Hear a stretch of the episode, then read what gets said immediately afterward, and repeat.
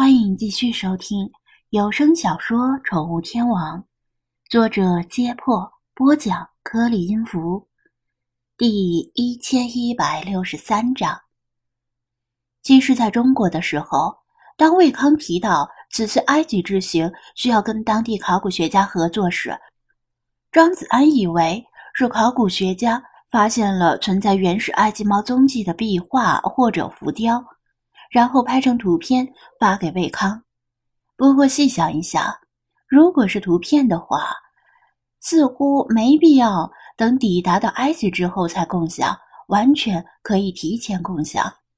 所以他不太明白汉斯和魏康所指的合作到底是何种形式。在普通人眼中，考古学家的样子和工作状态大概可以参考印第安纳·琼斯。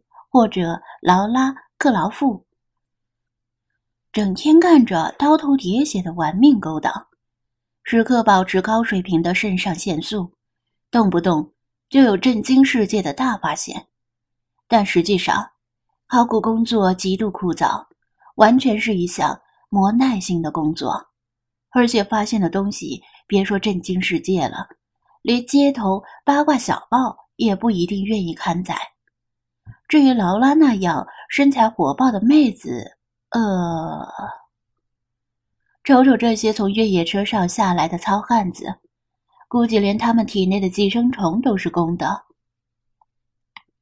他们支起帐篷，架起桌子，在桌子上铺上白布，又取出一件件各具用途的容器和器具，俨然是要大干一场的态势。汉斯介绍道。其实，因为埃及的夏天来临，而且马上就是斋月了，我们本打算停工两个月，熬过酷暑再说。不过，为了与你们的合作，我们决定再多干几天。谢谢，张子安。看看时间，你们这是现在开工？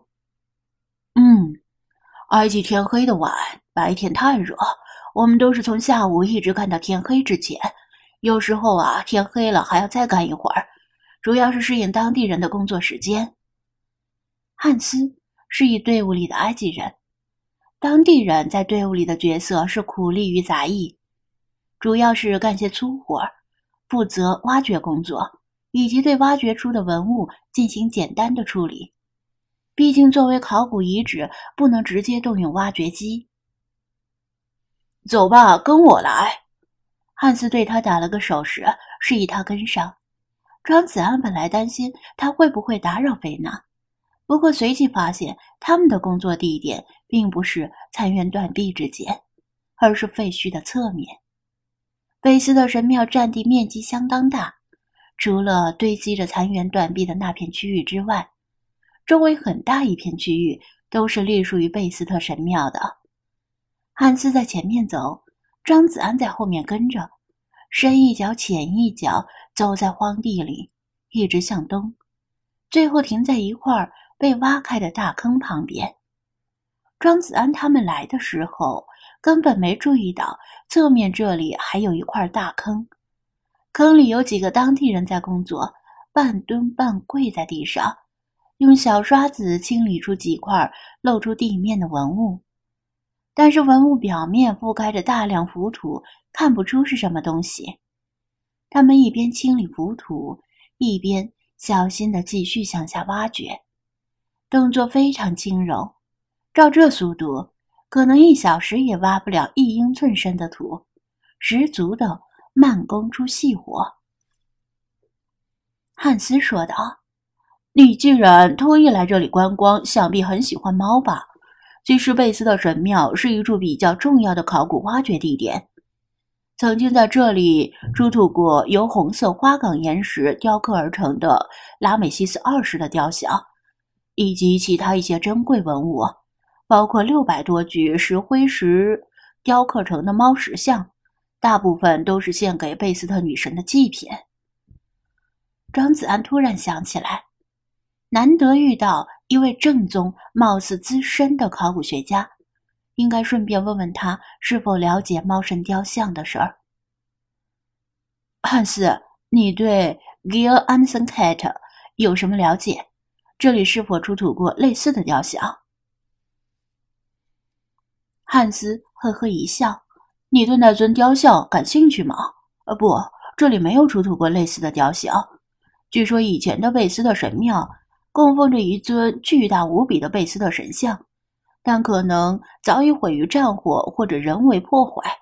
你知道，十九世纪初期，埃及人为了盖房子时图省事，直接把这附近的神庙变成了采石场，把神庙里的石材拆除搬回了家。”已知共有十三座神庙就这么被毁掉了，可惜啊！张子安啧道。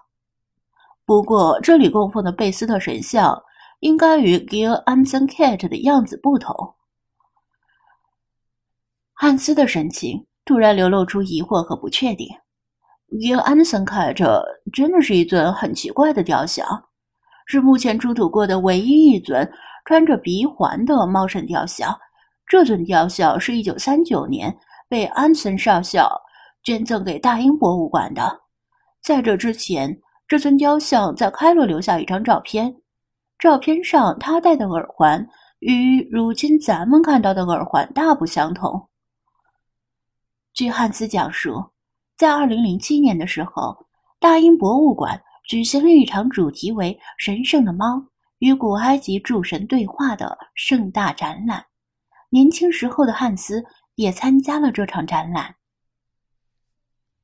在展览开始之前，科学家们用新技术重新检查和分析了 Gil Anson Cat，结果发现令人惊讶的事实：科学家经过鉴定，雕像本身在一九三零年的时候就经过了修复。黄金鼻环和耳环并不是铸造初期就有的。而是后来不知出于何种目的被人加上去的。鼻环和耳环的铸造年代也不太确定，但肯定是非常古老。张子安听出了他的言外之意：神的雕像是非常庄重的，应该怎么雕都是有规定，雕好了之后也不应该随意增减。比如说，以前有一尊太上老君的雕像，你硬要给太上老君加个鼻环。或者耳环，那就是大不敬的渎神行为了。这种事儿放在今天的中国，大家可以哈哈一笑，也许还会做成表情包在网络上传播。但在古代的后果肯定很严重。别说古代了，就算是西方国家，如果有人把耶稣的雕像恶搞，也会引起很多人的反感。显然，猫神雕像。笼罩着一层连科学家和考古学家都费解的疑云。